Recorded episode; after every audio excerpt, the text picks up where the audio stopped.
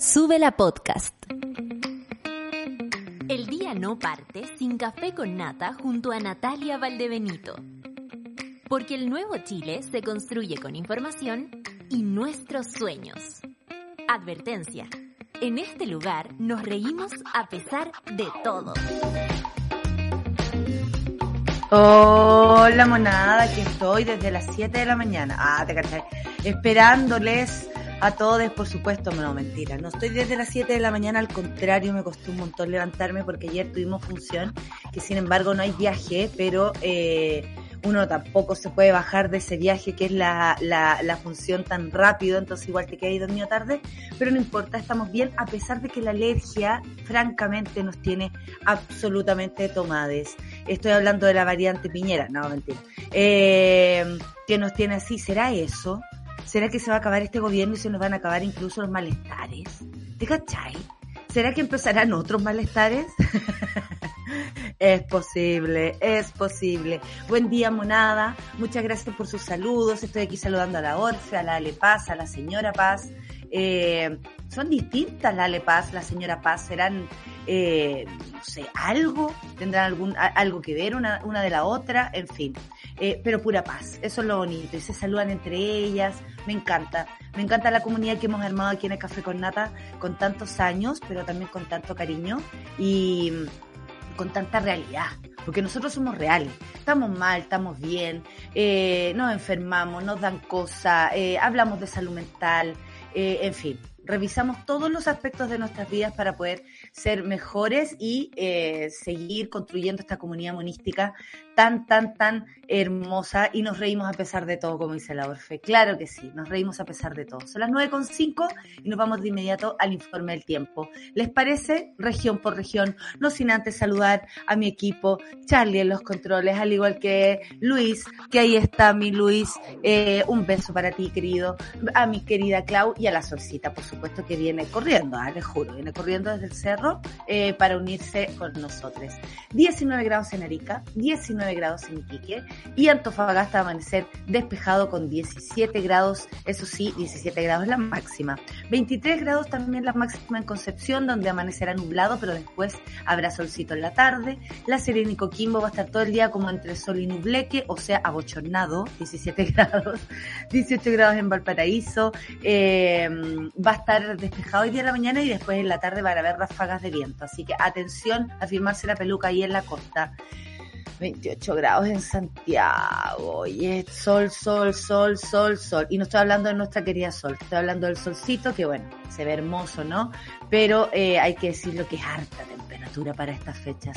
27 grados en Rancagua, también va a estar despejado todo el día.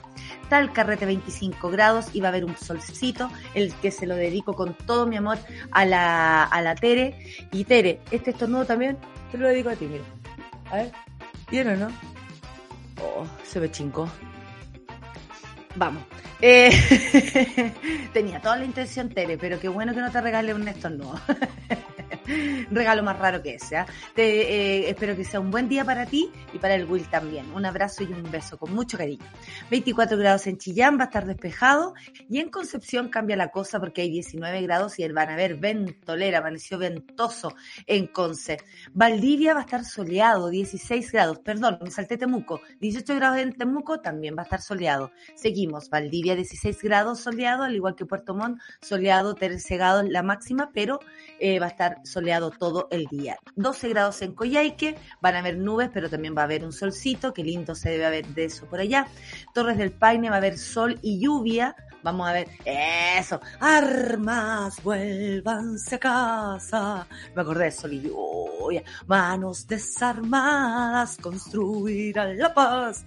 ¡Ay, qué bonito! Y la olla volverá y va a caer. Parece que va a caer ¿ah? acusación constitucional y va a caer. Veremos si resulta la wea también. ¿ah? Eh, va a estar lindo, sol y lluvia. Oh, ¿hay cuál otra hay? Voy a hacer el amor sin condón. Y será, será mejor a pelá. ¿Se acuerdan? Yo me acuerdo, ¿ah? Yo me acuerdo y la canté chiquitita, ¿ah? Y me dejaban, me daban permiso. Yo me sentía muy feliz. Eh, pero no, sin condón no, ya sabemos. Eh, 12 grados en Punta Arenas, eh, también ráfagas de viento entre 60 y 80 kilómetros por hora. Atención, Punta Arenas. Rapa Nui va a amanecer también hoy día. Menos primaveral porque son 22 grados la máxima, pero va a haber todo el día lluvias y vientos. Rapa Nui, 14 grados en Juan Fernández también y ráfagas de viento entre 25 y 40 kilómetros por hora. Toda la semana se pinta hacia. Y Antártica 0 grados y también ventolera, nieve y todo lo que se puede ver por allá, que me imagino que se, a pesar de eso debe ser hermoso qué ganas de conocer la Antártica. Oye, 9 con 9 y nos vamos directo al, eh, a los titulares del día de hoy. Balance COVID-19, Chile reporta 503 casos nuevos en la última jornada y 6 personas fallecidas, que por supuesto nos hacemos parte del dolor de estas familias y de todos quienes eh, han partido y las familias que también han tenido que vivir este trance, ¿no? Tan horrible. Un abrazo para ellos. 433 millones, ¿esto es de dólares o de pesos? Si alguien me ayuda, esto es dólares, ¿no? eh, ¿cuánto? 403 millones de dólares impagos al Estado. Wow, no, no lo creo. No, mentira, Vamos a dejarlo ahí a final abierto. Esto tiene que ver con la Subsecretaría de Redes Asistenciales, que no cobró el arriendo de ventiladores mecánicos a 17 clínicas privadas bajo la gestión del hoy constituyente Arturo Zúñiga.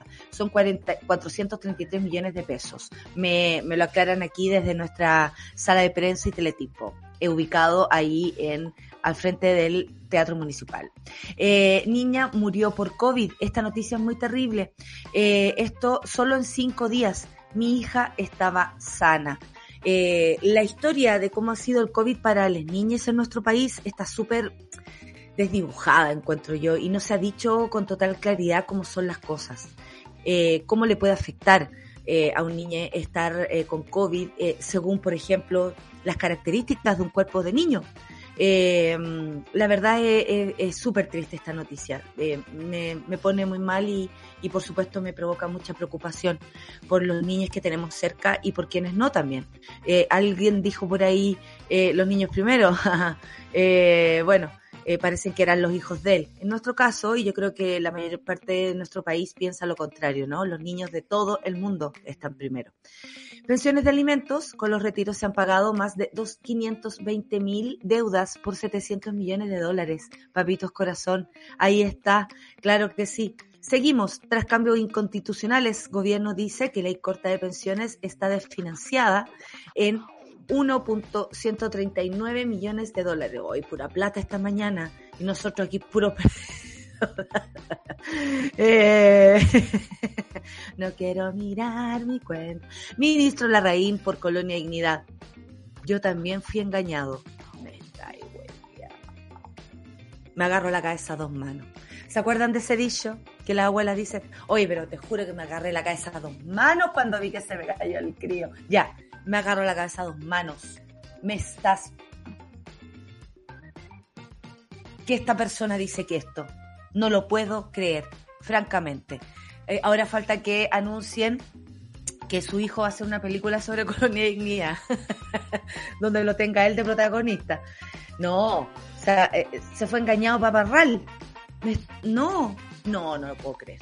Eh, de verdad, ministro Larraín, es absolutamente y, eh, no sé, inconcebible, pero además eh, absolutamente increíble. Y lo digo de no creerle lo que usted está diciendo. Ay, formalizan a Javiera Blanco. ¿Se acuerdan de Javiera Blanco del gobierno de, de ahí está la fotografía para quienes no la recuerdan, eh, del gobierno de Michelle Bachelet? Eh, la formalizan ya tres agentes generales de carabineros por presunta malversación de gastos reservados. Esta noticia venía corriendo hace rato, pero ustedes saben que la justicia aquí funciona como río caca, súper lento, sobre todo cuando se trata de personas con poder. Pero bueno, hoy está formalizada Javiera Blanco y es y tres ex generales. También condenaron a más de 20 años de cárcel a policía que dispararon y cegaron a joven, esto en Venezuela, porque ustedes saben que acá en Chile no se ha hecho justicia al respecto a propósito de quienes sabemos perdieron la visión total o parcial. Eh, a propósito de los ataques y de las violaciones a los derechos humanos perpetradas por agentes del Estado en nuestro país. Esto ocurrió en Venezuela y vamos a revisar la noticia aquí. Y por último, informe confirma más de 216 mil menores víctimas de abusos sexuales en la Iglesia Católica Francesa. La cagada que está quedando con la Iglesia Católica por allá, no les digo la, cantidad de comentarios, eh, la cantidad de, bueno, de rayar vestiduras también, porque, oye, ¿cómo es posible que lo hayamos hecho tan mal cuando de verdad la realidad estaba aquí, en sus ojos? Y esto fue absolutamente, eh, no sé, conscientemente hecho. Eh, y cuando hay algo así, hay un sistema que lo protege. Y todos, todos sabían esto. No me vengan con cosas. Son muchos hombres, son muchos niños cuando uno, por ejemplo, si sumamos, si mezclamos los temas y nos metemos en el tema de colonia y dignidad, ayer estábamos viendo el final de uno de los capítulos, que yo creo que hoy día lo podemos comentar un poquito con la solcita, el dolor que, eh, que transmiten las personas que cuentan sus testimonios, yo creo que es una de las cosas más escalofriantes que he visto estos últimos días. Más allá de lo que ha sucedido en este país con el presidente y con toda esa eh, sinvergüenzura, ¿no? Que uno también podría decir, wow, qué fuerte. Pero aquí uno ve el daño, dolor. ¿Y sabéis qué? Cuando una persona habla de un abuso, así hayan pasado mucho tiempo y tú hayas sido niño, joven, es increíble como la persona con muchos años encima se ve como un niño. Es su niño el que habla.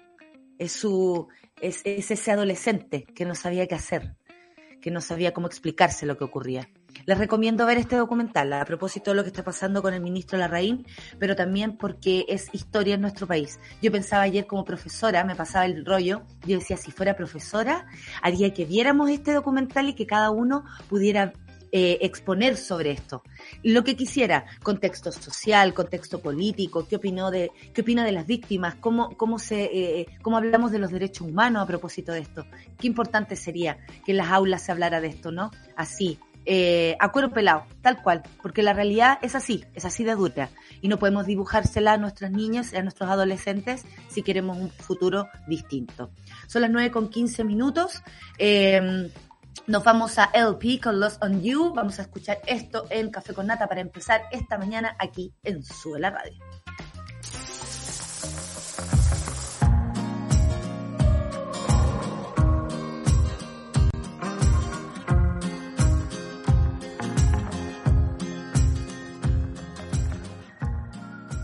Café con Nata. Ay, 9 con 20 minutos estábamos haciendo un recuerdo. Ay, por Dios, qué recuerdo. ¿ah?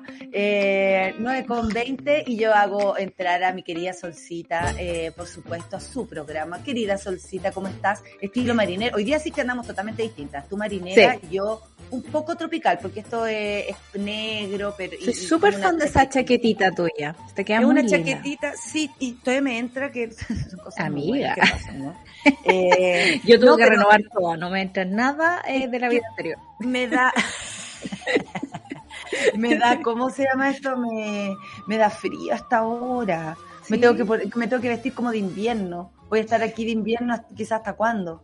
Porque Claro. no entra el sol por acá, entonces estoy así como ah, y estoy abrigada igual, pese que hoy día hay muchos grados allá, muchos. Afuera, Mucho. yo igual tengo que salir hoy día y es como que me asusté, porque esto es como chombita, eh, no está para 28 Y lo que tengo que hacer ahora, así 38. como rapidito, tipo 38 grados, porque eso para nosotros. Eh, tengo que ir al portal Layo. Hacer ¿En los trámites a mi sobrino, claro, La porque yo soy la tía Nati. La y me mandaron sí. una foto de mi bebé. ¡Oh, mi bebé! Ya se hace gigante. un moño. No, no, Ya ya. adolescente. Hermoso, tan hermoso. Oye, ya, ya que me empieza a dar como el amor y no puedo parar. Luciano dice Ya. que no puedo parar. ¿Cachai? Está que empiezo, bien. ay, a Que sobre el amor. Y me empiezo sobre, a acordar de cosas. Si yo le mostrara fotografías, ah, te cachai, saco todas las fotos que tengo de él. Ya. Son las 9 con 21, un minuto me demoré hablando de mi sobrino. Eh, vamos al balance de COVID. Chile reporta 503 casos. Eh, las últimas horas hay personas fallecidas. Como decíamos, nos hacemos siempre parte de este dolor que significa, porque además se suman un número no menor que es más de 48 mil personas fallecidas aquí en el país a causa del COVID. Eh, los casos nuevos en comparación a una semana, o sea, hasta el del 28 de septiembre, por ejemplo, aumentaron en un 10.8%. Y hay ciudades que están, por ejemplo, Calama, en un 5% sí. de positividad. Ayer yo quedé así como, eh, escuché la noticia y como, oh, oh, eso es muy alto, eso es muy alto, lo hemos aprendido acá. Eh, en fin. Eh, seis personas fallecidas, como decía, la positividad es 1.48 y eh, los pacientes en UCI son 379, pacientes conectados a ventilación mecánica 274. Eh, la situación está como, está como controlada, pero a ver, eso es como... Eh, nos vamos a descontrolar, como, eh, Claro. ¿cachai? Como que se siente eso, pero también estamos distintos. Hay muchas más personas vacunadas, estamos yendo por nuestra tercera dosis, o sea, igual ha funcionado y ha funcionado también que este país es chico. Sí, Eh, y sí. somos menos. No, Yo creo que- Pese a que uno dice, puta, que esta ciudad está llena de gente, porque francamente esta ciudad está llena de gente y todo, igual es un país pequeño. Entonces, como siempre dijimos, puta, que se podría haber hecho bien las cosas con esa separación de regiones y todo lo que se podría haber hecho en este país, con nuestra este país. geografía y todo. Sí, yo creo que lamentablemente no está todo dicho con respecto al COVID. Uno quisiera tener más certezas que dudas e incertidumbres. Eh, pienso en Jaime Mañalich, que ayer decía la fracasada estrategia de Nueva Zelanda a propósito que Jacinda Ah. Arden, eh, sí, Jacinda Arden dijo que eh, iba a cambiar la estrategia de cero COVID. eh, porque no estaba funcionando. Lleva mucho tiempo encerrados con las fronteras eh, eh, abiertas solos con Australia. Eh, los que tenemos familia y amigos afuera sufrimos con ese tipo de medidas. Entonces me imagino que va en pos de eso eh, el cambio de estrategia. Eh, pero la diferencia que Mañalich no cuenta en sus tweets, digamos, es que Nueva Zelanda tiene 27 fallecidos durante toda la pandemia. Es una isla, es pequeña, pero Oye, qué cara baja. Versus los 48 mil de acá. Entonces, eh, pero bueno, así ha, ha ido por la vida Jaime Pero Mañalich, ¿cachai que, que esas personas eligen la información que dar? La gente que lo lee con y que le cree, prefiere creer lo que él dice, pero la información te salta en la cara y es absolutamente falso lo que él dice. O sea, Y no son- puede son ser tiempos como difíciles "Ay, para lo hicieron información". mal. O sea, y además se entiende que las personas de cualquier país con tantas medidas restrictivas estén ya ahogadas y estén, por Claro. supuesto, pidiendo algún tipo, ya que lo hemos hecho bien tanto tiempo, me imagino que la gente por allá debe pensar aquello, ¿no? Ya que no hemos cuidado tanto, Dame un respiro. déjame, déjame un respiro y déjame yo también cuidarme. Eh, hemos aprendido. Eh, llevemos a la, eh, no podemos ser tampoco tan paternalistas. Yo creo que ahí Jacinda Ander es como que quiso ah, cuidar, Yo, apapachar, yo ¿no? la entiendo tanto. Yo, Yo la entiendo sería, mucho. Yo sería la Pero- misma. Pero claro, pero, eh, pero también hay que dejar que la sociedad actúe como tal y sea responsable. O sea, yo creo que también han aprendido una sociedad como esa a cuidarse. Entonces no está mal. Pero Claro. fracaso, o sea, me estás, fracaso en Chile, que se mueren casi 50 mil personas de un total de 19 millones de personas. O sea, no, pues. No, No, pues, no, esto no, de fracaso acá, que todavía estamos ahí a patas con los números, que la trazabilidad nunca fue verdadera. Claro. Eso Y ahí es como, eso es eh. Hay algo que no cambia y es que el virus no da tregua. El virus muta eh, a razón, digamos, Se de, de mantenerse en existencia, porque no puedo decir vivo, porque no está vivo, cosas que hemos aprendido no. en, eh, en- en pandemia. El punto es el siguiente, eh, al menos en Chile, en momentos de relajo es cuando más quizás se deberían inyectar recursos, donde más se debería trabajar en la trazabilidad y en la búsqueda activa de casos. ¿Por qué lo digo? Porque tenemos indicadores que nos preocupan. Eh, tenemos regiones con positividad eh, de 4 o 5%. Sabemos que a diferencia del promedio nacional, que los promedios son súper engañosos, eh, es, bastante el, salto que se pega. Lo segundo es que me llama mucho la atención porque nosotros aquí siempre hablábamos de, de cómo dividían los casos, los sintomáticos y los asintomáticos. Eh, y siempre era como eh, 70-30, eh, sintomáticos en su mayoría. Y resulta que con la variante Delta se está encontrando que cerca del 60% eh, es asintomático. Entonces estamos viviendo eh, una pandemia que todavía eh, está activa, con un eh, cambio de comportamiento a propósito de esta nueva cepa que está siendo dominante acá eh, y que no, no, está actuando como lo veíamos antes. O sea, eh, ver para creer, muy San Agustín todo, ¿no? Si yo no estoy estornudando es como no tengo COVID, esta cuestión es una mentira, ¿no? que es el pensamiento que uno escucha en la calle. Yo, yo soy súper atenta a, las cosas que, que, escucho en la, en la feria, ponte tú.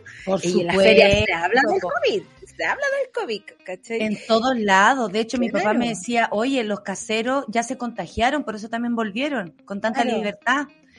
¿Cachai? Como eh, que, y si uno no conversa, no sabe. No sabe, pues sí. Yo debo decir que mi reporteo ha estado bastante mermado ahora que estoy encerrada. El otro día me di cuenta si me falta. Vaya a tener que salir a, darte unas vueltas. Sí. Cubierta, pero solo escuchar. Toca, dolor el fin de semana. Claro. toca ¿En serio? Amiga, sí. Pero no, no, me muero, Lo que pediste Sí, vuelve Dolorio, vuelve Dolorio los tunantes. Cuidado con lo que deseas que se te puede cumplir, te lo digo. bueno, Aguante Dolorio, la mejor banda de Chile. Eh, y el punto es que con, con, la mayoría de asintomáticos con esta nueva cepa, eh, la gente puede darse por no enterada.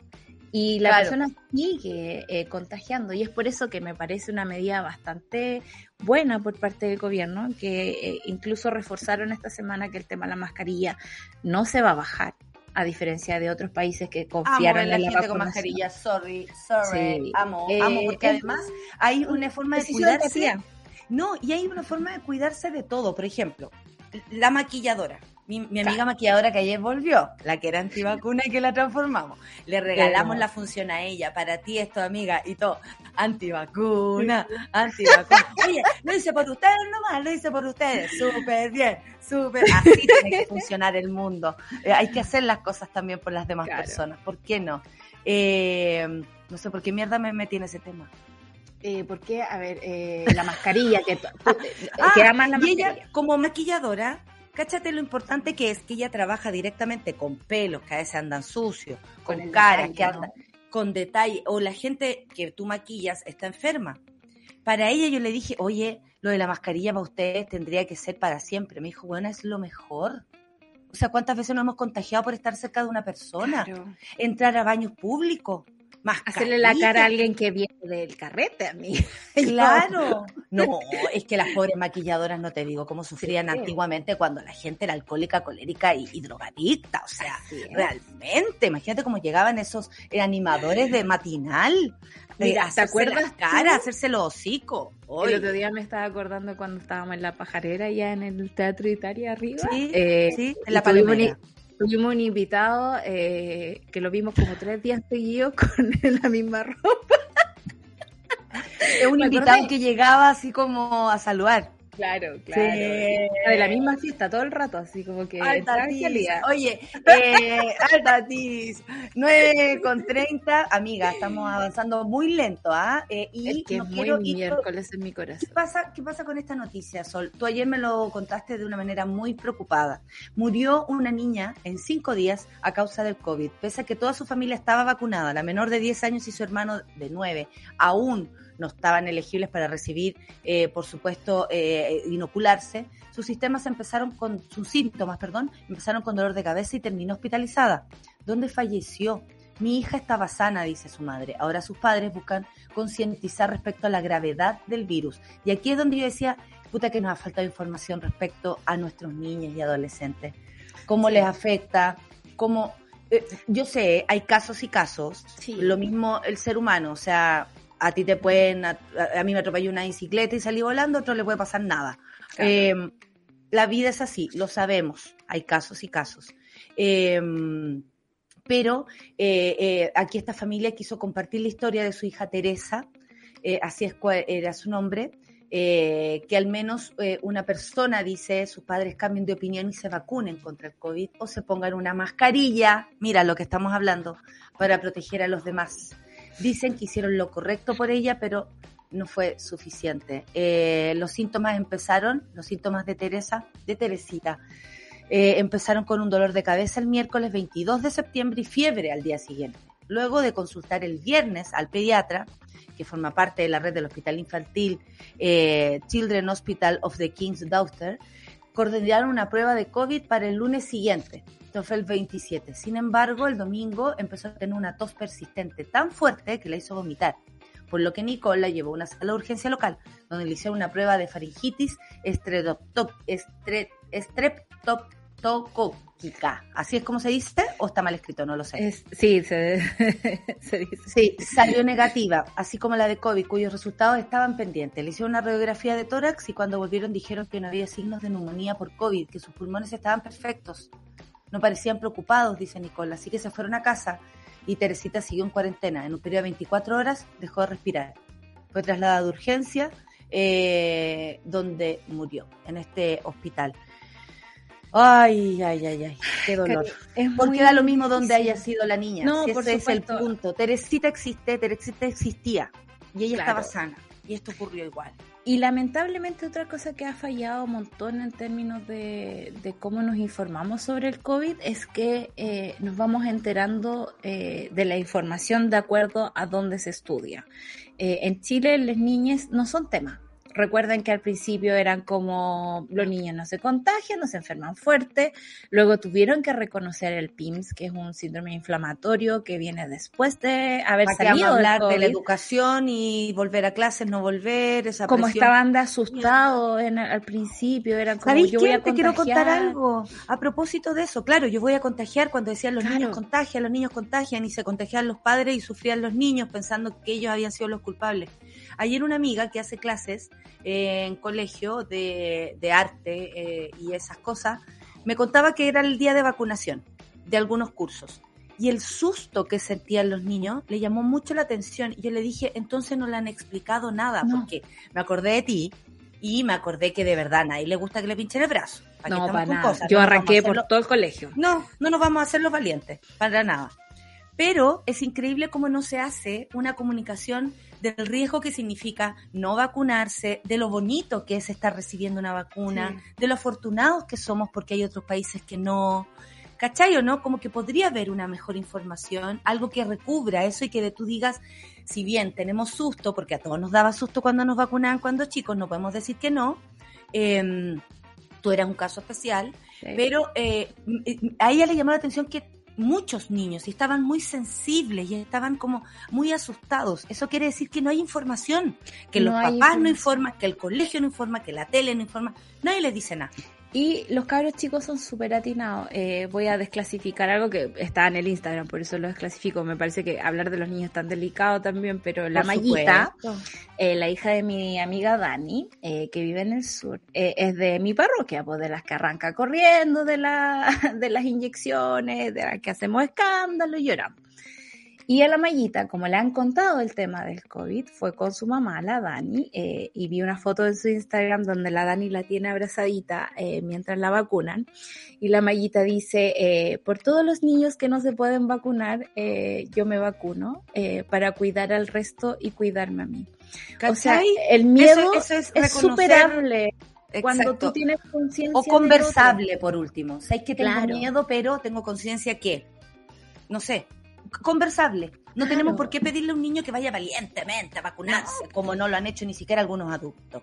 No, pero si, si eh, hay un colegio que los contiene, si hay una familia que les explica, si hay una televisión que les informe, si se hablan las noticias, por ejemplo, ya que los cabros chicos nos acuestan a las 8, están todavía ahí escuchando, escuchan todo.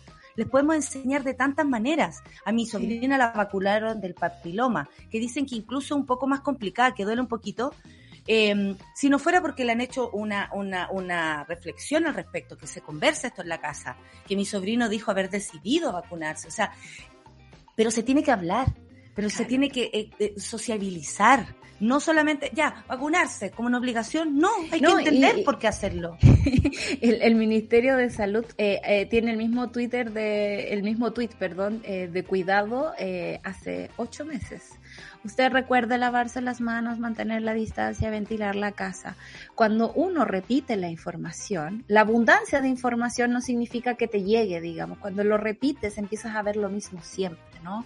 Es un problema, es un problema que tenemos nosotros de decir cómo contamos la historia del COVID todos los días, eh, tratando de hacer la diferencia. Cuando los datos todos los días son iguales, tenemos el número de fallecidos. Imagínate que ayer tuvimos que hablar de un ano inquieto para que la gente Pero por supuesto. Entonces, si llegamos a la otra. Todos los, no sabemos, flancos.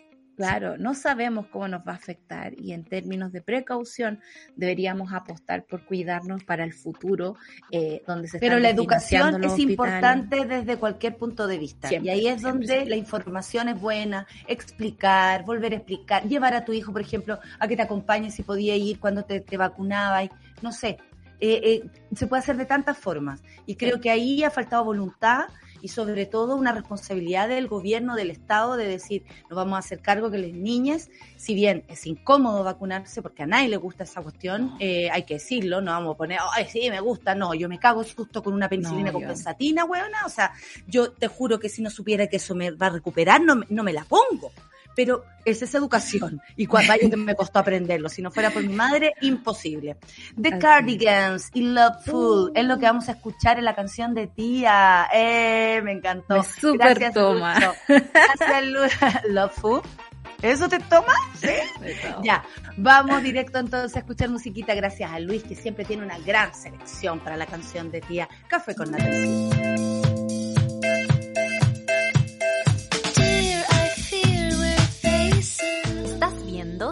Sube la Mañana. Se va a presentar Ahí estamos, 9 con 41, estábamos hablando toco, toco, toco, taca, taca, taca. Oye, mira, ¿caché cómo se empieza a aclarar la voz? Es porque como amanezco así, eh, obviamente no hablo con nadie, aquí tengo que hacer todo. Eh, que le gusta jugar, le gusta saltar a Lauri, a mí me encanta ¿Sí? en pauta y salta. Sí, y yo tengo que estar en pauta tirándole una pea, obvio. Eh, bueno, así es la vida con, con, mi perrita, fantástica ella. Se quedó ayer un, ratito solita y se portó muy bien, ah, tengo que decirlo. ¿ah? Preciosa. Así que, Laurin, preciosa. Anoche dormimos abrazadas. Son las 9 con 42.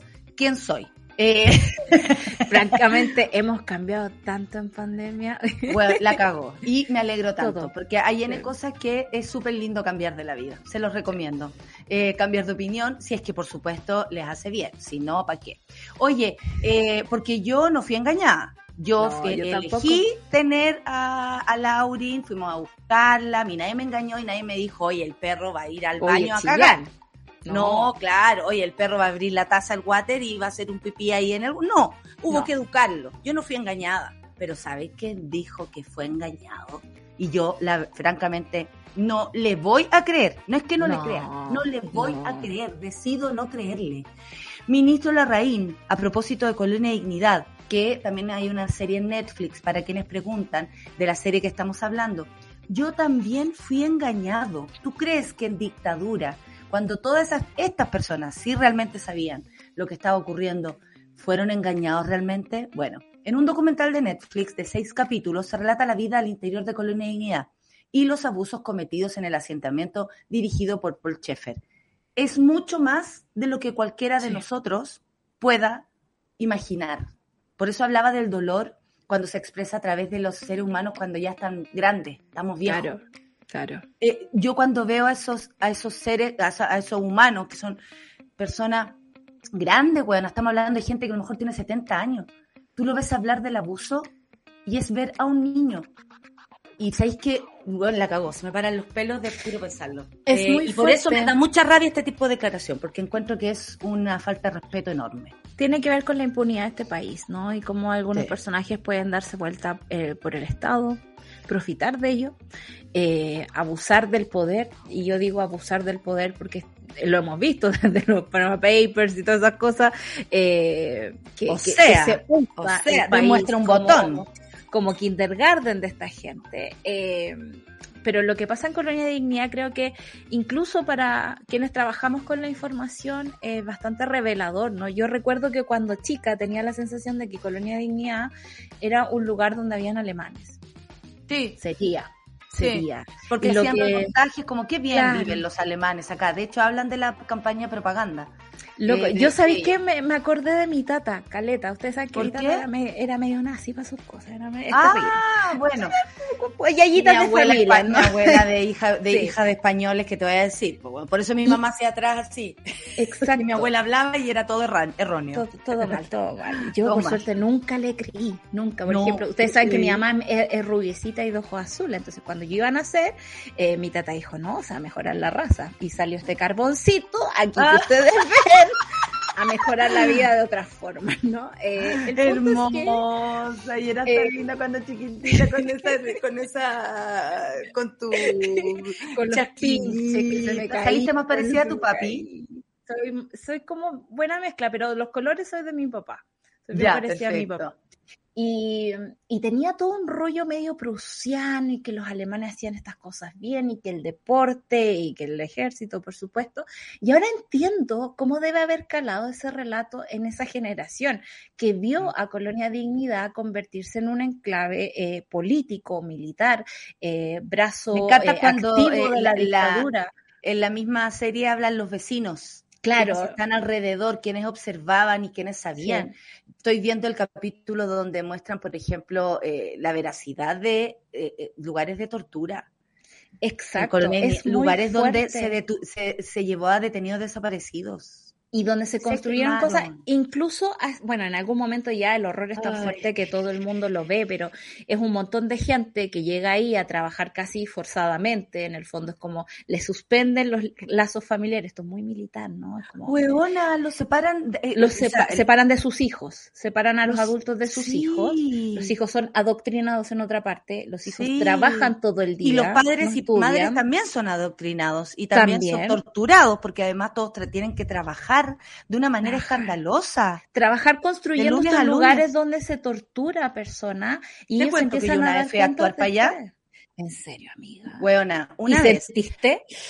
todo. Me contrataron para ir a hacer un monólogo. Y yo, sí, ya, ok, pero yo no sabía que era el centro de eventos Villa Baviera. Me bueno, hay buenos Yo siempre me he preguntado es eso. hermoso. Es hermoso. Es un lugar si bien escalofriante, hermoso. Te cagáis los detalles, o sea, la arquitectura alemana, eh, los detalles, las ventanas, el baño. Yo me acuerdo de haberme quedado pegada mucho rato mirando todo sin poder creer que estaba ahí, porque cuando íbamos parral para adentro, yo pregunto, ¿para dónde es? Uy, eh, y ahí, engañá a Chillán. Ahí eh, Hueona, engañá. Esto en Villa Baviera y yo, me está, güey, espérese, pare. Y yo dije, ya, filo. Estoy acá, voy a conocer esta situación. resulta que llevaban un montón de personas de una empresa para vivir un día como de regalo. Y yo, weona, no podía salir en el monólogo de hablar de esto. No, obvio. Y que además. Que heavy que no hayan traído para acá, que heavy que este sea el regalo. Bueno, había una, una alfombra con una cabeza de animal y yo. Eh, eh, que hey, lo que se no pude salir del tema, no lo pude hacer. Nos, yo, nos dieron almuerzo, eh, me acuerdo que me dieron de probar una cerveza que todavía la hacían ahí y nada. Eh, de hecho, busqué las fotos que tenía porque mm, es impactante, los muebles, todo era de una belleza y tú decís, eso ahora que lo sé, lo construyeron cada una de esas personas que fueron maltratadas en ese lugar o sea, hay dolor detrás de toda esa construcción.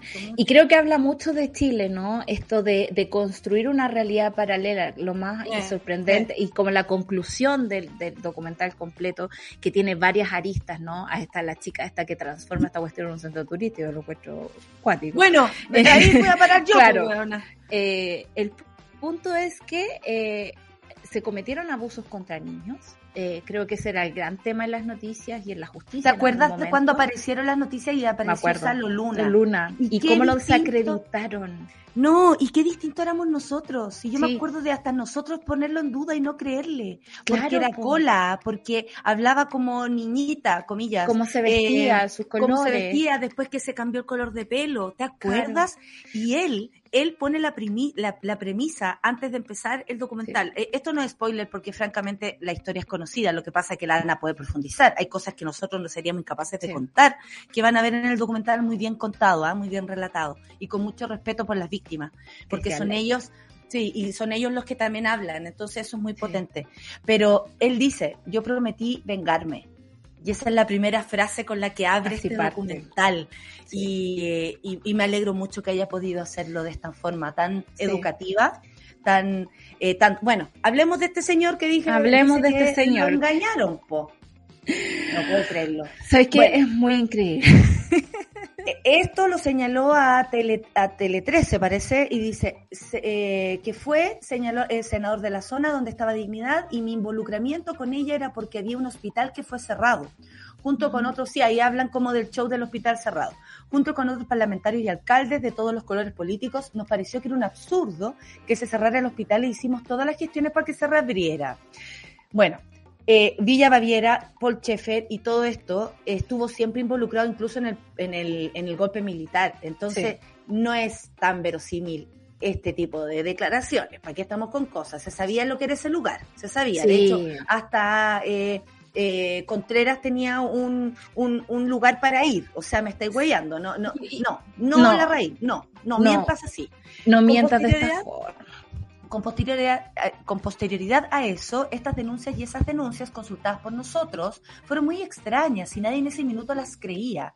Yo también fui engañado, el que no había nada, eh, que no había tal, y por eso es que hice algunas declaraciones. Lo que sale en este documental no es nuevo. Esas declaraciones, ah, hasta igual que lo de Panama Papers, de, perdón, de los Pandora Papers. Esas declaraciones estaban ya en algún noticiario y hace años que circulan. Por lo tanto, no hay ningún hecho nuevo al respecto de mí obviamente que hay aprovechamiento político. Mira que Mira, ¿sabes qué? No, esto es miseria, miseria humana.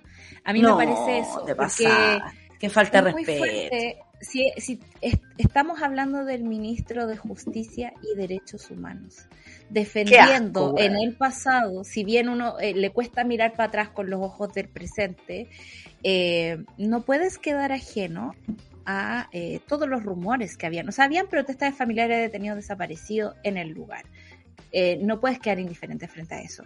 Las acusaciones de abuso sexual de menores, yo no me las tomaría a tal liviandad, por mucho que alguien te pueda parecer poco creíble, todo, lo que Pero te acuerdas que, que, antiguamente a los niños no se les creía nada. No se les creía ni una cuestión. Y eso es muy fuerte también, porque permitió que un pederasta como Paul Schaeffer tuviera la venia del Estado, el financiamiento. Muestran imágenes de cómo él los trata. Y no, estamos hablando de los abusos, Estamos hablando de, de tratarlos como burlense de ellos, tonta, el odio a las mujeres, uh. el odio a las mujeres, parío. Para mí dice es brutal lo que ocurrió ahí. Desde mediados del 97, por esas razones, nunca más tuve contacto alguno con nadie de dignidad para que no se prestaran mis actuaciones a ningún tipo de interpretación. Disculpe, señor Larraín, usted ha sido negacionista incluso de las violaciones a los derechos humanos. Esto no y ha defendido no le creemos. Dignidad no le creemos nada y es impresentable. Yo hoy día de la mañana pensaba en la ducha. Qué lata despertar en este país tan impresentable por todas partes. O sea, por donde lo mires, ocurren estas cosas. Yo estoy esperando que la humanidad me sorprenda y que me muestre algo bonito estos días, por favor. Porque esto es muy fuerte. No puedes decir, no nos puedes engañar de esta forma. No puedes poner un tema que no es. Aquí eh, hay violaciones de derechos humanos, no solo con las niñas, sino también con los mismos colonos que estaban forzados a no tener relaciones entre ellos. No se podían tocar, hablaba una, una de las enfermeras, y que ella aprovechaba de tocar a los niños así cuando llegaban al hospital. es muy Para abrazarlos, para demostrarle cariño, los separaban de sus padres. Ellos no sabían quién eran sus padres. ¿Cachai? o sea, los padres tuvieron que hacer muchas cosas para recuperar a sus hijos y es puros, puras víctimas en ese lugar. El amedrentamiento seguía, si tú eras, eh, eh, podías sacar a tu hijo de colonialidad, porque hubo un momento en que lo abrieron como a los, a, los vulnerables chilenos, ¿no? Eh, que es lo que pasa con todos estos sistemas de, de abuso, ¿no? Se aprovechan de las personas. Eh, es imposible que el ministro no sepa cómo se mueven los hilos, cómo se hace el lobby y cómo se aboga por ciertas causas que no siempre son las más justas. Eh, hablando, eh, esta semana hemos hablado completamente de conflictos de interés y yo les digo, para nosotros sube la radio súper difícil escapar del Frente Amplio, por ejemplo. Estamos rodeados del Frente Amplio por todas partes. Y, Solo que ninguno de nosotros del Frente Amplio. Claro, nadie. Seamos honestos, seamos, honestos. Pero, pero sabemos que están cerca, que nos llegan más que ponte tú, no sé, que de RN, eh, que, que, es difícil eh, moverse con esas presiones. Lo sabemos. ¿Cómo un senador va a ser tan ingenuo de no entender que se les pasó plata, se les pasó armas, construyeron fusiles? Y, sabíamos que ahí se violaban los derechos. Hay un centro donde, e incluso hay un lugar, aparece una escena de, una, de la hija de, perdón, de la hermana de uno de los asesinados ahí. Y, él, y ella habla con un eh, alemán que todavía vive en el lugar. Y, es súper loca la conversación porque le dice, sí, ahí murió mi hermano. Y él así, eh, como que es increíble también la complicidad, no con, con, las víctimas, o sea, con las víctimas de parte de los vecinos. Ese señor, ese campesino que habla, qué bello, qué bello. Y él dice, este país está dividido y va a estar dividido hasta que no encuentren los, las, las, eh, los detenidos desaparecidos. Qué maravilla que también podamos ver a través de un documental ese tipo de, de, de, de lucidez, porque cuando nos encontramos con un ministro, usted podrá comparar incluso, yo creo que incluso este ministro se compara con un campesino y se siente superior. Sin embargo, cuando escuchamos al campesino, y lo digo con mucho orgullo campesino, porque mi familia, de parte de mi, de mi madre, es campesina, eh, entonces, y, bueno, y acá tenemos una campesina en nuestro programa. Así es. Y lo digo con mucho orgullo porque de verdad que sí, es cierto. Em, cuando uno ve que ellos eh, eh, empatizan con las víctimas, uno dice, ¿cómo es increíble como la diferencia y la, y la grandeza de una persona que lo mejor es vista en la sociedad está menos considerada? Nunca habría sido ministro ese señor. Sin embargo, una persona como Larraín lo fue defendió colonialidad, defendieron a Sheffer, lo escondieron, porque ayudaron en su impunidad. Ayudaron en su impunidad y ayudaron a esconderlo, si no él no habría estado tanto tiempo prófugo. Entonces, me, me estáis hueveando me estás hueveando. Y es una falta de respeto enorme. Oye, son las 9.56, nos quedaron muchas noticias, por supuesto. Eh, yo quiero que mañana, Solcita, tú nos hagas una, una eh, disertación sobre lo que está pasando a propósito de las víctimas de abusos sexuales de la Iglesia Católica Francesa, porque además tiene mucho que ver con todo esto. Tiene que ver con el abuso como algo sistemático. Chile, que es lo peor, cuando nos convencieron de que todos estos eran casos aislados tenemos la cantidad de víctimas que al fin se están contabilizando, al fin están apareciendo y al fin le está dando vergüenza a la misma Iglesia Católica. Escuchar al Papa, lamentablemente, pero, pero a ver si pasa algo. Hoy día se declaró como en reflexión, ¿cachai? Y así como, uy, ojalá tuviera el tiempo para declararme en reflexión. Ah, ya, ok, seguro hay tiempo para reflexionar cuando hay niños y adultos dañados para siempre. Donde el tiempo ¿ah? es importante. Donde el tiempo es muy importante, lo hemos aprendido aquí también con Vinca. Oye, nos vamos a escuchar la canción Mi Familia. Esto es Flor de Rap con arte elegante y bailita eh, aquí en Café con Nata. Antes de, por supuesto, eh, darle paso a nuestro querido eh, panel feminista con Corporación Humana. ¿Te parece, Solcita? Vamos a escuchar música y luego volvemos para sacarnos este mal rato, francamente, porque hay que cuidar a la familia, pero a toda la familia. Y la familia somos todos. Si vamos a hablar de familia, bueno, que todos eh, pues. empecemos, que todos estemos ahí, ¿no? Eh, por la protección de nuestros niños, entonces. Mi familia y Flor de Rap con arte elegante eh, aquí en Café con Nata de Suela Entro a patadas, no hay nada que impida que sus palabras con rimas pesadas, con alas listas para... Una pausa y ya regresamos.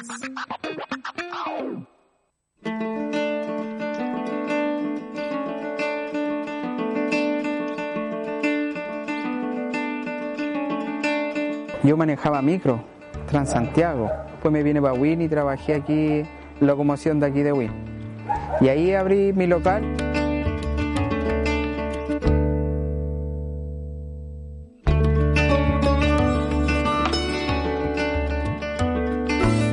Lo bueno que aprendí en la Academia Coca-Cola igual fue colocar las cosas en el mesón. Vas a tener más rotación. He podido aplicar técnicas como WhatsApp, porque publico muchas cosas y la gente me dice, ah, qué rico le llegó, yo voy a ir a buscar más tarde.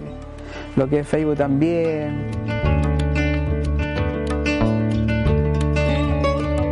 100% lo recomendaría Academia Coca-Cola porque igual son unos tips buenos porque uno nunca se sabe todas las cosas.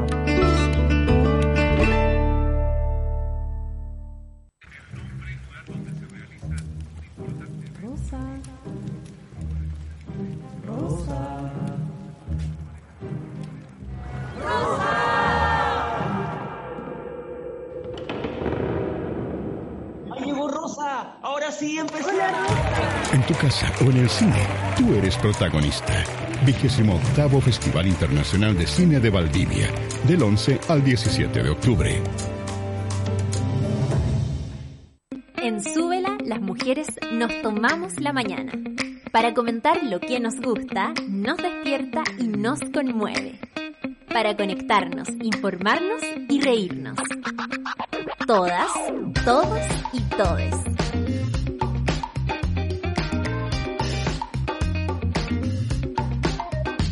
Con nata, Super Ciudadanos, Satélite Pop, Caceritas.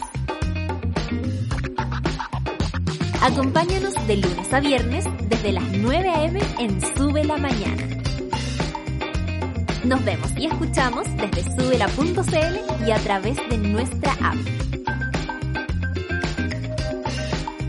Súbela, un nuevo medio para un nuevo Chile. De vuelta en Sube la Mañana.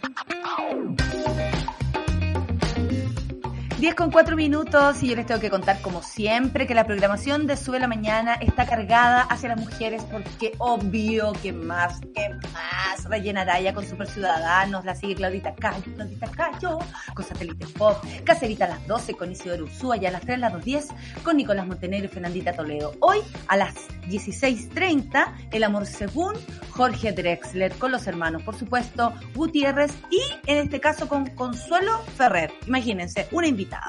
Coca-Cola. Coca-Cola trabaja cada día con más de 120 mil socios almaceneros como una forma de hacer crecer sus emprendimientos. Este año, 3.500 dueños y dueñas de almacén se unieron a la Academia Coca-Cola para capacitarse y potenciar sus negocios. Coca-Cola Chile, juntos por algo mejor. Y andamos como siempre buscando historias, buscando incluso sus, eh, sus eh, distintos testimonios, que por supuesto agradecemos, para nuestras terapias grupales, junto a quien, a nuestra querida Rafa de Girolamo. Escríbenos tu historia, tus aflicciones, dudas, a por favor no digan mi nombre, arroba gmail.com. Tu historia también puede ser la de otro auditor y cada jueves nos terapiamos entre todos. A continuación, una gran invitada aquí en el Café con Nata, en nuestro panel feminista con Corporación Humanas. Ya nos movilizamos para impulsar un montón de cambios. En este año decisivo seguimos siendo protagonistas. El panel feminista de Café con Nata es presentado por Corporación Humanas y el Observatorio de Género y Equidad. Nada sin nosotras. Aquí estamos el trío de alérgicas, porque Mariela también lo es. Mariela Infante no es solamente una alérgica, es socióloga y directora interina de Humanas, así que le damos la bienvenida a nuestro programa. Bienvenida, Mariela. Espero Muchas que estés gracias. bien, aunque sea eh, despertar en este país. Sí, todo bien. Oye, Vamos Mariela, a mejorarlo. Gracias, Sol y, y Natalia, por la invitación. Un gusto estar acá con ustedes. Gracias, gracias a ti, un gusto también. Oye, eh, queremos conocerte más, Mariela, y para eso tenemos un cuestionario feminista. Recomiéndanos un libro, una serie, una película inspirada por la lucha feminista o algo que a ti te haya removido el corazón. Tengo un libro para recomendar acá, que lo bajé desde la biblioteca digital. Entonces, esto es una doble propaganda porque es una iniciativa que difunde la lectura, libros gratis que, se piden digitalmente. Y este libro se llama Somo Nehuen, Relatos de vida de mujeres mapuche en su lucha por los derechos indígenas. Y este libro porque eh, son varios relatos de mujeres mapuches eh, que destacan en sus distintos eh, ámbitos y acá hay un escrito de la presidenta de la, de la convención, de Lisa Lomcón, son varias, varias eh, historias de mujeres lonco, mujeres que eh, dirigen radios comunitarias, machi, eh, académicas como Elisa, mujeres que han destacado en, en sus distintos ámbitos. Es súper interesante, son historias que vienen desde la infancia de estas mujeres hasta cómo, cómo hicieron su trayectoria, su camino, también enfatizando mucho en esta triple discriminación que viven las mujeres indígenas, en tanto mujeres, indígenas y también em, dado, el empobrecimiento que ha mm. significado para el pueblo mapuche el régimen colonial en que, en que hemos vivido. Entonces es un libro súper interesante, es como, Nata, si una amiga te estuviera contando una historia, los relatos, yo creo que también la riqueza de Em, de la cultura oral, ¿verdad? Entonces e, es, un escrito muy, muy, muy rico de, leer, de verdad se siente, va, va rápido y son historias súper potentes de mujeres power que ya dejan de ser sujetas de estudio, sino que pasan a ser sujetas políticas, eh, historias en primera persona, así que lo súper recomiendo. Qué maravilla, gran recomendación. Y la, biblioteca pública digital, hay que ponerle todos los bonos posibles, es maravilloso. Oye, a propósito de eso, bueno, ya nombraste mujeres, pero ¿a qué mujer según tú hay que ponerle atención? Por lo que está haciendo, por su trabajo, por lo que hizo también. Eh, hay mujeres para atrás que hay que investigar, no sé, o para adelante, cuéntanos. Eh, yo pondría ojo en las mujeres de, de, ahora en adelante, en las mujeres migrantes, niñas, mujeres y adolescentes migrantes. Ellas son las más eh, invisibilizadas dentro de esta crisis mm. humanitaria tremenda que existe, eh, invisibilizadas en su aporte, del talento, la contribución que traen al país y también de cómo em, los distintos obstáculos que existen para, para la migración, toda esta burocracia de visas que que inventó este gobierno y que en lugar de, em, de disminuir el flujo de personas, eh, lo aumenta, pero lo hace más peligroso, aumenta el tráfico de personas, ingresan a través de pasos no habilitados y eso pone en una mucho mayor vulnerabilidad a niñas, adolescentes y mujeres, pueden ser víctimas de violencia sexual en el trayecto. Entonces yo quiero que tengamos ojos ahora en el presente Em, también por estas situaciones tan, tan duras que han ocurrido de xenofobia, de racismo, eh, y que miremos a las mujeres eh, perdón, mujeres migrantes que están acá, adolescentes, niñas que vienen a contribuir y, Maravilloso, que tienen que ser protegidas. Sí. protegidas y también es un aporte a la diversidad de mujeres. Un aporte francamente yo creo que nos hace bien a todas. Regálanos una frase tuya o una cita feminista que hayas encontrado en algún lugar que quieras compartir. Em, yo tengo una cita de Berta Cáceres, una gran defensora de derechos humanos, defensora de tierra y territorio, una mujer indígena, feminista, eh, que fue asesinada en el 2016 por, por su lucha contra la industria extractivista, contra una eh, central hidroeléctrica que querían construir ahí justo en un río que eh, es sagrado para el pueblo lenca, que es el pueblo indígena que vive ahí. Entonces son las palabras, parte de las palabras que ella dio cuando recibió este Nobel Verde, que es el premio Goldman. Y dice, despertemos, despertemos humanidad, ya no hay tiempo. Nuestras conciencias serán sacudidas por el hecho de solo estar contemplando la autodestrucción basada en la depredación capitalista, racista y patriarcal.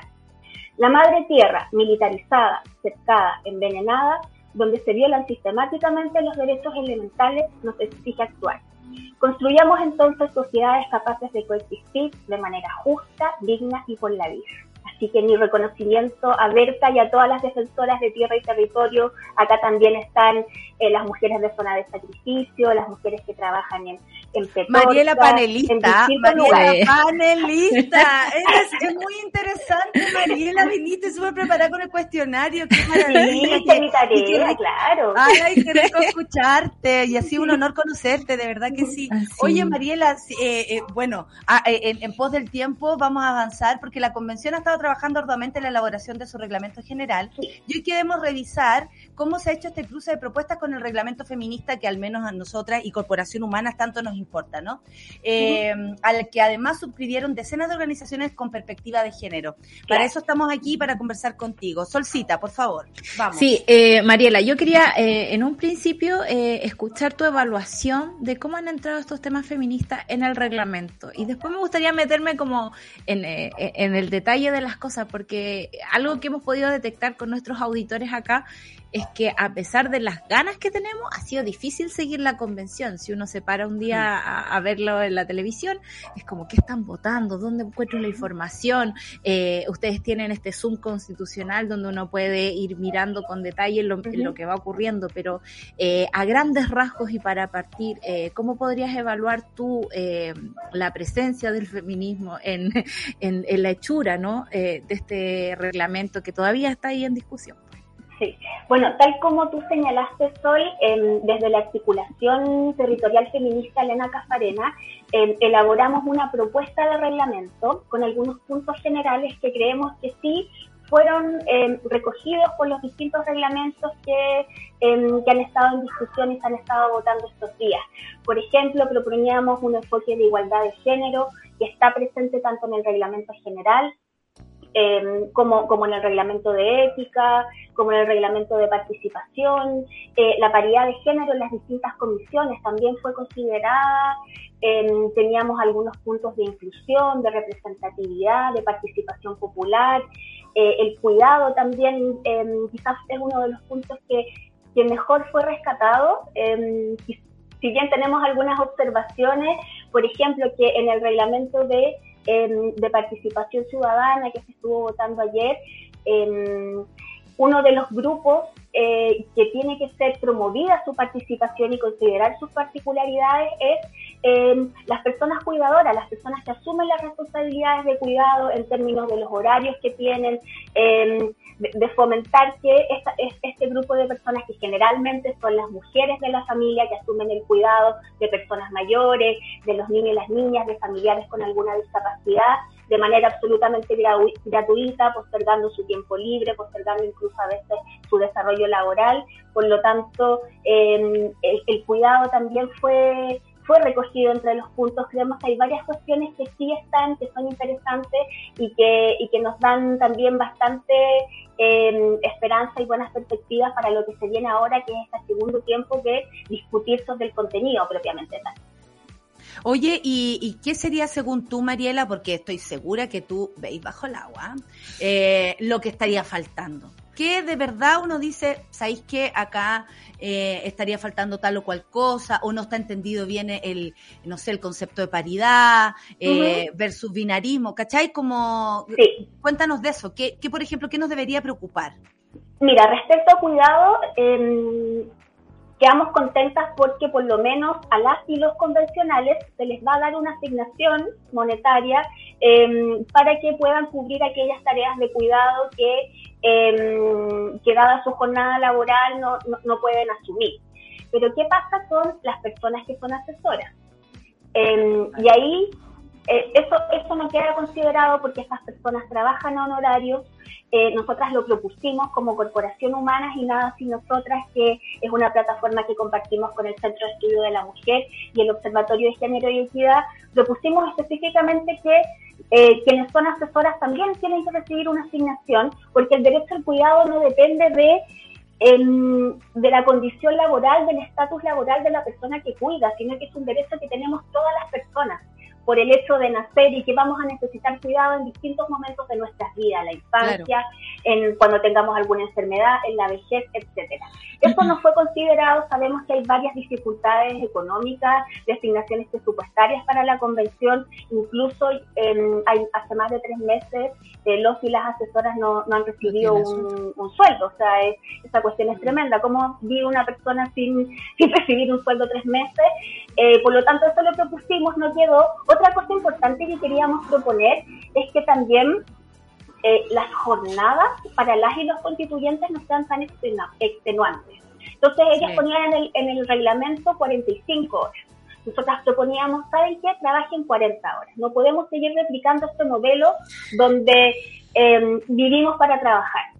Eh, trabajen menos horas y a la vez que haya una que cualquier cuestión que sea una quedarse hasta las 12 de la noche discutiendo un reglamento tiene que ser algo excepcional, no puede ser algo natural, eh, naturalizado. Eh, por lo tanto, creíamos que era importante que también para las y los convencionales hubiera una posibilidad de conciliar y de compatibilizar sus responsabilidades familiares y no abandonar todo ese otro mundo que alguien tiene que hacerse cargo por su labor de constituyentes que es tan relevante. Creemos que tenemos que avanzar también hacia otro modelo de trabajar menos horas y a la vez de que toda la sociedad, hombres, mujeres, Estado, empresas y las familias nos hagamos cargo del cuidado, que es algo que va más allá de la responsabilidad de las mujeres. En eso no tuvimos tanta suerte, eh, pero... Eh, sí se, agregó una indicación que propusimos que la, la, mm, eh, la levantó la constituyente Bárbara Sepúlveda respecto a al menos algunas cuestiones que avisos anticipados para que las personas que tengan labores de cuidado puedan gestionar bien esas, esas, tareas, etcétera. Pero yo creo que ahí da un poquito de pudor, incluso a los, los y las convencionales, dado que la media en Chile trabaja tantas horas, con, mm. sueldos bajos, mm. Quizás fue un da un poco de pudor decir vamos a trabajar 40 horas y todas las demás personas trabajan 45. Pero nosotras creíamos que hay que dar el ejemplo eh, y que ojalá la constituyente sea un modelo en todo sentido, también en términos laborales y en cómo asume el cuidado. Eso te iba a preguntar, porque me, han pasado muchas cosas personales eh, que me han hecho pensar en ese tipo de cosas. Una pelea que yo tenía con mi tía, por ejemplo, era que eh, ella pudiendo quedarse en la casa durante la pandemia decidió ir a la oficina. Eh, ella es jefa, puede hacer lo que quiera pero me decía, yo veo a todos los trabajadores de la fábrica yendo a, la fábrica, ¿cómo me voy a quedar yo en la casa? Eh, y por otra parte, me pasaba eh, que bajé ayer a comprar pan y estaban eh, dos señoras conversando, la señora que atendía y una señora clienta, y decía, hoy que se pasa rápido esta semana, los sábados no podemos descansar, el domingo ya se va eh, la señora que estaba ahí cortando el jamón decía, yo planché como 27 camisas este fin de semana. Y uno ve que está tan arraigado esta naturalización de volverse loco trabajando o subsidiar al, patriarcado en esta, digamos, eh, que es difícil entender cómo entra en la, en la convención. Y por otra parte tengo el contraste, por ejemplo, que la Clausi que nos ayuda a preparar la pauta aquí, eh, nos pone la pregunta de, por ejemplo, ¿qué es el mecanismo de transversalización? Eh, yo te lo quiero preguntar, pero quiero saber también cómo se hace el trasvasije entre hacer un concepto o ponerlo en pauta, por decirlo de alguna forma, luego llevarlo al reglamento, luego llevarlo a la realidad. Es como, eh, ¿Cuál es ese mecanismo que se usa? ¿no? Porque en el fondo uno podría decir, a lo mejor la convención, eh, y muy ingenuamente lo digo, quizás peca como de ir hasta el mínimo detalle, ser súper justos con todo, y es como eh, pensando en que ya estamos cercanos como a fechas súper importantes, decir, vamos a poder poner toda la justicia eh, que hemos pensado, que soñamos en la convención eh, y, cuál es la importancia de pasar de conceptos como ese, como transversalidad, eh, transversalización, a una regla que nos pueda regir a todos los chilenos. Ah. Perdón por la pregunta, no pausen, ¿no? A ver, yo creo que el proceso constituyente tenemos que verlo como un proceso de largo plazo, que no solamente es este proceso de escritura y después el, el plebiscito de salida, sino que es un proceso largo, quizás de 50 años, donde vamos a estar después elaborando las leyes que bajen la constitución y que hagan realidad esos derechos. Estamos recién en un cambio, en un punto de inflexión que nos permite soñar en otro Chile, en un país justo, en un país sin desigualdades, sin discriminaciones, donde todas y todos estemos eh, incluidos y, a la vez que los derechos sociales sean reconocidos y garantizados. Em, y también en esto yo creo que en la misma construcción de la, de la constitución, en la elaboración, en la escritura, podemos ir generando cambios culturales, como explicar qué es el cuidado, explicar qué es el derecho al cuidado, instalarlo. Acá no, no, lo conocemos mucho en, en Chile, mm. en otros países mm. latinoamericanos sí, sí ha habido un avance, acá está absolutamente privatizado el cuidado. ¿verdad? Eh, el que tiene, tiene para pagar y el que no asumirá la familia y el que no tiene familia queda abandonado, abandonado. Por lo tanto, em, yo creo que también el proceso constituyente es una oportunidad para ir instalando a nivel cultural, a nivel político de nuestros imaginarios nuevos conceptos, los derechos que queremos hacer carne en un futuro cercano, porque la constitución no resuelve todo, las leyes no resuelven todo, tenemos que ser em, los y las habitantes de este país quienes eh, lo hagamos realidad, que lo exijamos. Em, este chip, este cambio de chip que significó también el 18 de, octubre, de, decir ya no queremos más abuso, queremos vivir de otra manera, no queremos, eh, qué sé yo, vivir para trabajar, no queremos estar endeudados porque em, eh, el hijo va a la universidad o porque una persona se enferma, etcétera. Eh, significa un cambio de mentalidad y que también podemos ir eh, expandiendo hacia otros niveles, como por ejemplo, qué pasa con los derechos de las mujeres, disidencias y diversidades, y cómo e-, es, estas y todas somos incluidas también en la sociedad, se reconocen las discriminaciones estructurales y las vamos solucionando. Primero a través de estos enunciados bonitos que va a ser la Constitución, que son enunciados generales que no van a solucionar todo hacia abajo, pero que después tenemos que hacer realidad en una ley, por ejemplo, en un programa, en un sistema integral de cuidados, donde a nivel de municipio se creen, o, incluso a nivel central, del nivel ejecutivo, órganos, servicios especialmente encargados de hacer realidad ese derecho al cuidado de todas las personas y que nos descarguen a las mujeres de esa labor eh, gratuita, eh, no remunerada, no reconocida. Y tácita, como que lo tenemos que hacer, claro. Claro, y que se entiende que es por amor. Ah, no, es que, bueno, cuida al papá porque sí, es, el vínculo. No, no significa muchas postergaciones y eso tiene que ser socialmente reconocido. Eh, incluso la gente que no tiene familia también tiene derecho a ser cuidado. ¿Qué pasa, por, ejemplo, con disidencias y diversidades sexuales que no sé, si no tuvieron hijos, ¿quién les va a cuidar? Tiene que haber me siento una disidencia. me siento una, disidencia. Sí. sí. Tiene, ¿Quién me va a cuidar? tiene que haber una sociedad eh, en que nos cuidemos. Por supuesto, que se entienda el cuidado como un acto comunitario, que ayudemos a criar, eh, que ayudemos a cuidar. Eh, yo tengo la sensación de que nuestra sociedad también es como que va en paralelo y la misma convención y tú, y tú al contarnos todo esto queda en evidencia que va como un poco más rápido que la sociedad, Chile y todo, vamos más rápido que cómo va el Estado o que cómo va incluso la forma en cómo nos comunica todo lo que ocurre, porque esto es de verdad un mundo paralelo respecto a lo que es Chile, a lo que es caminar por la calle para, para las disidencias, por ejemplo, para dos mujeres lesbianas, andar, no sé, de la mano. O sea, hay tanto, tanto, tanto que esto puede hacer por nosotras, ¿no?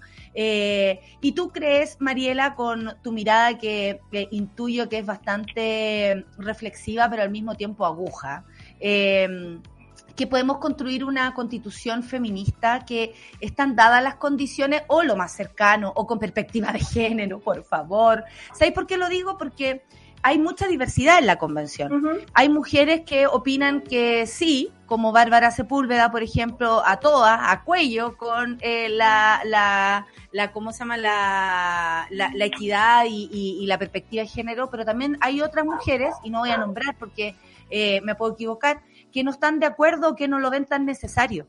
Es súper loco que esto ocurra de ese modo. ¿Cómo eh, tenemos la posibilidad de construir una mirada feminista en la, en la constitución? ¿Va a ser más feminista nuestro país después de esto? Aunque así, yo también creo que, que esto toma tiempo ¿eh? y me parece que tiene que tomar el tiempo que es necesario.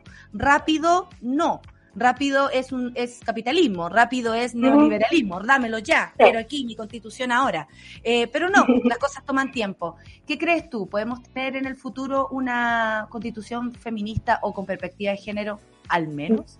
Sí, yo creo que sí, porque la misma composición de la, de la convención es reflejo, es resultado, por ejemplo, bueno, de, una movilización feminista de décadas en Chile, pero que se hace mucho más visible en el 2018 con el Mayo Feminista, con las mujeres saliendo a la calle, con estas marchas multitudinarias contra la violencia, por los derechos sexuales y reproductivos, para el aborto libre, seguro y gratuito. Entonces, Tampoco la constitución ocurre en el aire, ocurre en, una sociedad que está exigiendo más derechos, que es más consciente de sus derechos, donde el movimiento feminista es un actor relevante dentro de los movimientos sociales.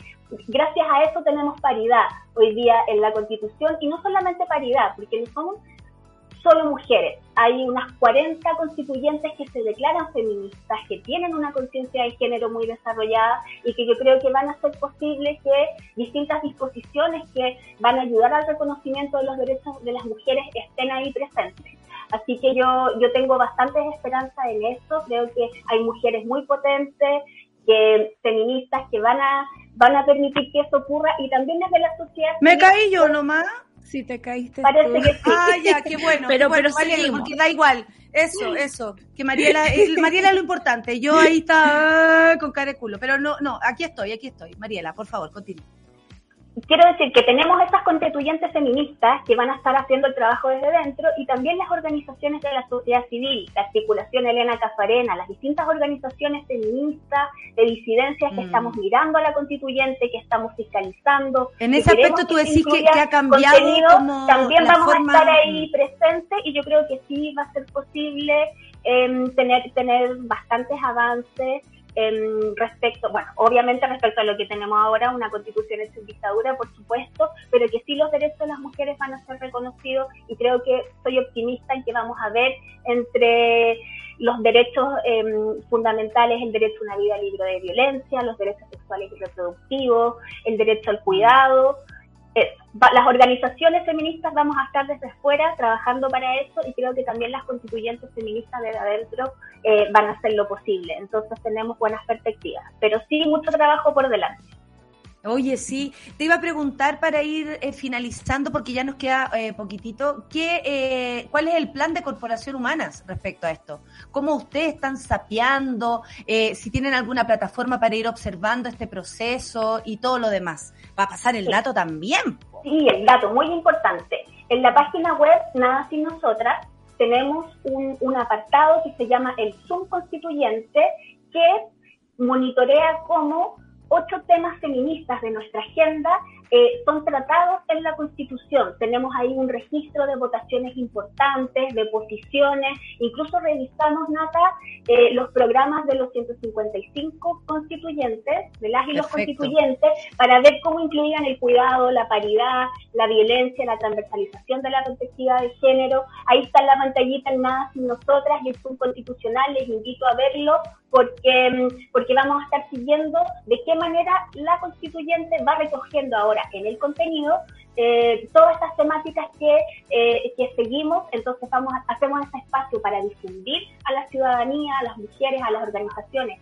qué está pasando y a la vez tenemos una línea de incidencia donde vamos a estar poniendo nuestros contenidos desde la perspectiva que trabajamos, que es el marco del derecho internacional de los derechos humanos, eh, para que eh, tener una constitución potente que nos reconozca como sujetas de derecho. Y me quedó pendiente la respuesta a Sol sobre la transversalización, y efectivamente se logró un, un mecanismo que va a transversalizar no solo perspectiva de género, también derechos humanos, descentralización, otras cuestiones, y ahí la meta cuál era, es que todas las eh, comisiones incorporen esta mirada, esta, esta perspectiva que significa cuál es el impacto diferenciado entre hombres y mujeres de cualquier ley, cuál es la situación, el diagnóstico, Claro. partimos del mismo nivel o no, partimos de niveles distintos. Entonces, esta legislación, esta administración tiene que ser diferente también para igualar la cancha, para que mujeres y hombres y disidencias tengan los mismos derechos y no reproducir las discriminaciones estructurales que existen. Entonces, existe un mecanismo, vamos a estar ahí vigilantes también, queremos que funcione. eh, pero, mm, pero sí, yo creo que Nada sin nosotras, Nada, sin Pero nosotras, nada sin nosotras. Ya, ya fue esos tiempos en que se- nos saltaban. Exactamente. Oye, Mariela, eh, ha sido de verdad un, un lujo escucharte. La, la monada también está muy contenta, dicen gran invitada, porque aparte es muy fácil comprender todo lo que nos dices. Entonces, era una gran conversadora y yo creo que vas a pasar de nuevo por el café con nata. Así que te Ay, feliz, invitada. feliz Y muchas gracias por haber aceptado nuestra invitación y por supuesto un abrazo a través de ti a Corporación Humanas, nuestras Muchas compañeras en esta, en esta pasada. Que te vaya muy bien, Mariela. Muchas Gracias. Muy valioso todo tu, todas tus respuestas y todo lo demás. Un beso. Gracias, estés un bien. gusto. Chao, chao, que estén bien. Oye, Mariela, panelista. Está, está diciendo, está diciendo. nos movilizamos para impulsar un montón de cambios. En este año decisivo seguimos siendo protagonistas. El panel feminista de Café con Nata fue presentado por Corporación Humanas y el Observatorio de Género y Equidad. Nada sin nosotras. Oye, estábamos hablando de paridad y todo, y como que este, este, esta plataforma nos votó. A mí me hizo así, así. A mí también, menos menos mal a la Mariela. Oye, sí, la Mariela, la única estable, eh, nos sacó por turno, sacó hasta Charlie el asunto, eh, pero la conversación siguió y los Maravillosa, y, y hay que agradecer mucho también la, la visita de Mariela, su claridad. Muchas gracias por este panel feminista del día de hoy. Solcita, una gran mañana, pese a que nos enojamos, sentimos pena, sentimos rabia, no importa, hay que discutir, hay que movilizar las rabias, hay que aprender, hay que comunicarse, hay que escuchar, hay que escucharnos. Ese es el nuevo país que queremos, a propósito de todo lo que hemos hablado hoy. Muchas gracias, Solcita, que te vaya muy bien. Eh, nos vamos más tarde nosotras, por supuesto, y eh, despido al equipo. Clau, un beso para ti, Charlie, Luis, muchas gracias por esta mañana, a pesar de que el Charlie se le cayó casi, cambió el color del pelo por culpa de esta situación. Pero bueno, ya bien, Rayena Araya y Super Ciudadanos. Aquí se termina el café con nata del día de hoy. Que les vaya bien, que tengan un buen día. Nos vemos en el teatro en la noche. Chao.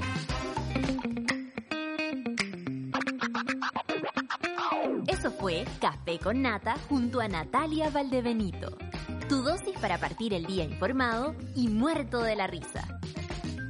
Revisa este y otros capítulos en subela.cl o en nuestra app.